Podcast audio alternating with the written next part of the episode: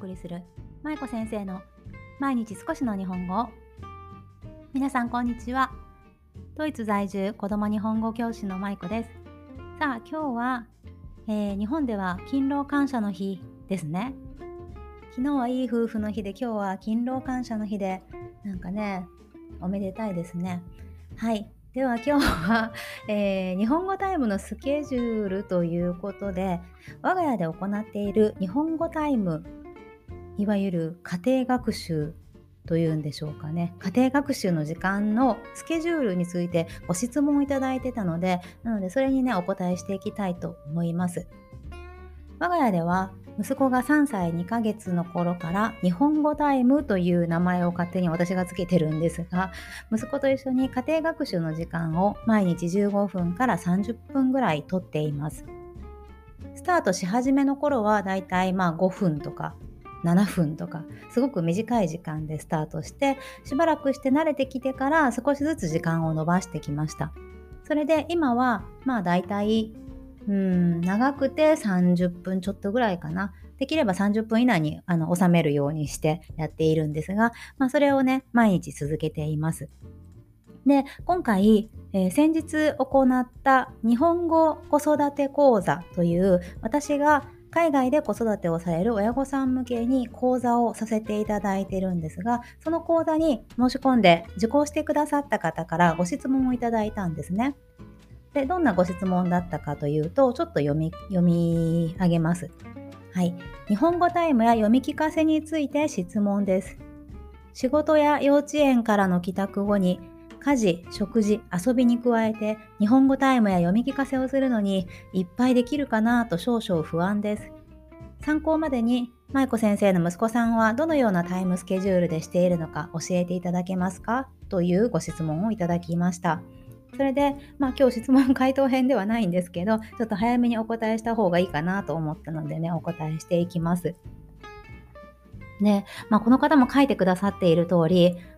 親御さんのお仕事があったりとか、あとは幼稚園の送迎があったりとかで、もう本当にそれで、あとね、ご飯作ってたりとか、家事をしてたりとかすると、日本語タイムをする時間がないっていう問題はね、必ず起こってくると思います。私も息子がまだ小さい時、幼稚園入る前、保育園の頃とかは、まあ時間もね、短かったので、なんとかかんとかやっていたんですが、結構息子がいろいろ大きくなって、例えば幼稚園が終わってから友達の家に遊びに行ったりとか、ね、我が家は習い事はしていないんですが、何か学校が終わった後に予定が入ってたりとかすることがあると、もう日本語タイムって本当に時間を取るのがすごく大変なんですね。まあ、そんな中で我が家ではこれまでどういうふうにスケジュールを組んでやってきたかということをね、今日はお話ししていきます。ね、基本的には我が家は月曜日から金曜日までの平日、そして土曜日、日曜日の祝日、まあ、週末ですね。週末とどっちもやっています。なので、まあ、365日やっています。そして、お正月とか、あとはクリスマスとか、イースターとか、いろんなこうイベントとかね、行事がありますけど、そういった時にもやっています。なので365日って聞くと、いやいやそんなの無理でしょうと思われるかもしれないんですけど、例えば、まあ今日は無理だなっていう日があれば、次の日に少しプリントを1枚増やしてやるとか、ね、文をもう1行だけ多く書いてみるとか、ね、本を読み聞かせを、読み聞かせじゃないや、えっ、ー、と、音読を少し多めにやってみるとか、そういった感じでね、工夫しながら、できるだけ毎日時間を取るようにやっています。で、一日がっつり時間が取れない時でも、我が家では音読を必ずやあのやるようにしているんですね。どれだけ時間がなくても、一文だけでも音読はしてもらうということでね、音読は必ず続けています。そしてタイムスケジュールについてなんですが、基本的に月曜日から金曜日までは息子が小学校があったり、まあ小学校入る前は幼稚園があったりしたので、なので学校とか、まあ、幼稚園から帰ってきてからの時間を日本語タイムに当てていました。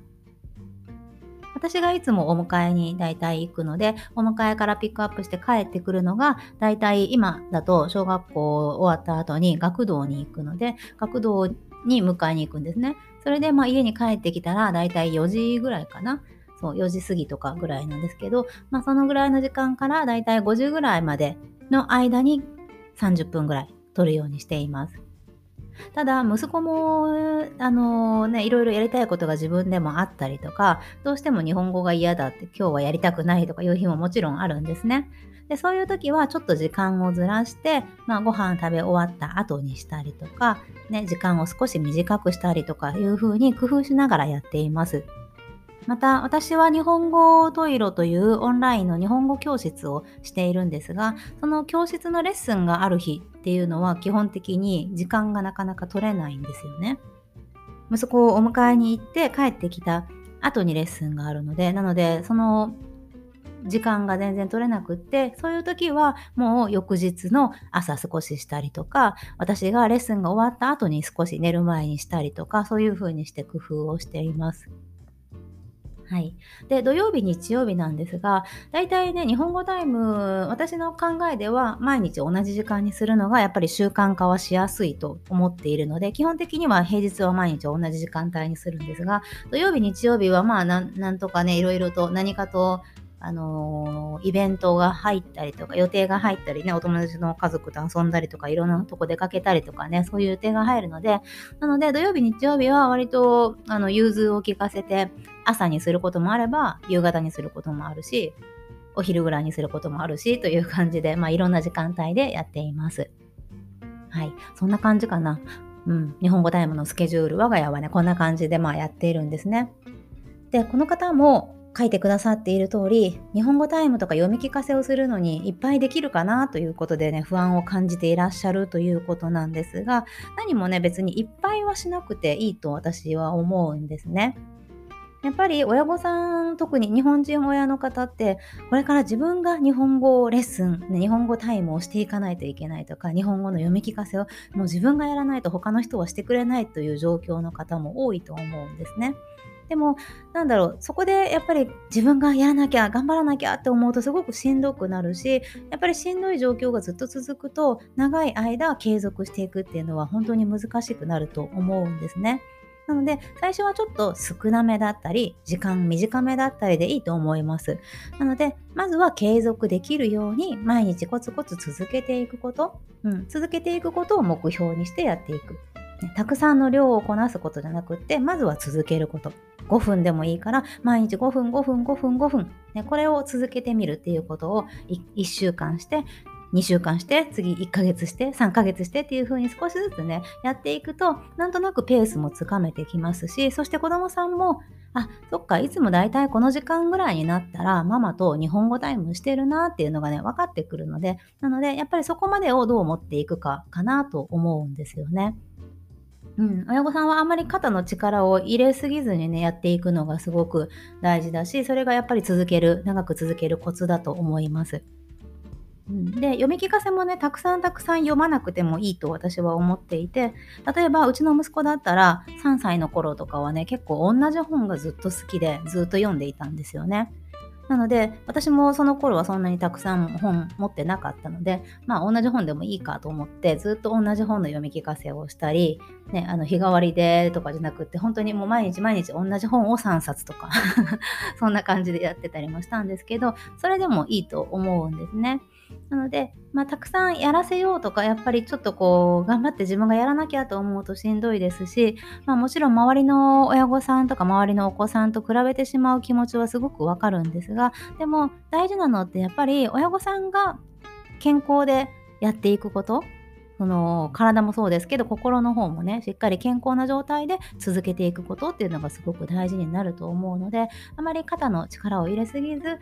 ちょっと気楽な気持ちであそろそろやろうかなっていう感じでね、私も始めたので、で、まあなんとか今までね、続いているのでね、もうあのー、あんまり悪い意味じゃなくて、いい意味で適当にね、やっていくといいかなと思います。あともう一つコツとしては、日本語タイムの時はタイマーをね、取り入れるのがおすすめです。我が家も一番最初に始めた頃からずっとタイマーを使って日本語タイムをしているんですね。で、タイマーの良さについてはインスタグラムとか、この音声配信でも昔取り上げたような気がするんですけど、タイマーの良さっていうのは、やっぱり終わりの時間っていうのが可視化できること、ね、目に見えるっていうことだと思います。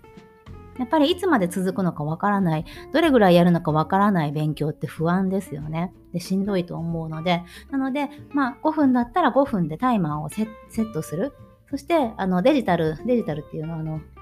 数字がこうあの減っていくようなやつだったら子供にあ今少しずつほら減っていってるでしょ？これがゼロになったらおしまいだからそこまで頑張ろうねっていうのを最初にねあの目標としてね教えといてあげると子供さんも安心した環境でね取り組めると思います。我が家では実感タイマーといういつもインスタで紹介しているんですが、あのー、デジタルのタイマーじゃなくってだんだんこうメモリが減っていくメモリというかの時間がこう減っていってあのー、ホールケーキがケーキのなんていうの？形みたいにこう減っていくケーキを切ったような形のような感じでこうだんだんだんだん減っていくようなタイマーがあるんですけど、ね、それをやってあそれを使ってずっと最近はやっています。はいまあ、どんな形のタイマーでもいいと思うんですが、とりあえずその日本語タイムをする時間を目に見える形で可視化可視化してあげるっていうのがすごく大事かなと思います。はい。そんな感じで、えーと、今日は日本語タイムのスケジュールについてお話ししました。さあ、皆さんも日本語タイムされていますでしょうか？えーと私はね、ずっと日本語タイムはやっていて来年ももちろん続けていくつもりなんですが今回日本語子育て講座を受講してくださった方の中でもこれから日本語タイム頑張ってやっていきますとか私もあのやってみたいですっていう方がすごく多かったんですね。で皆さんあのアンケートにそういうことを書いてくださっていたので是非来年からちょっと頑張ってみようかなと思う人はね一緒に頑張っていきましょう。まあ、頑張るというとちょっとね、こう肩の力が入っちゃうので、ね、気楽にね、一緒にやっていけたらいいなと思います。はい。では、あの、回答になっていることを願って、今日はここまでとしたいと思います。では、今日も最後までお聴きいただきありがとうございました。まいこ先生の毎日少しの日本語を引き続き一緒に頑張っていきましょう。ほな、またね。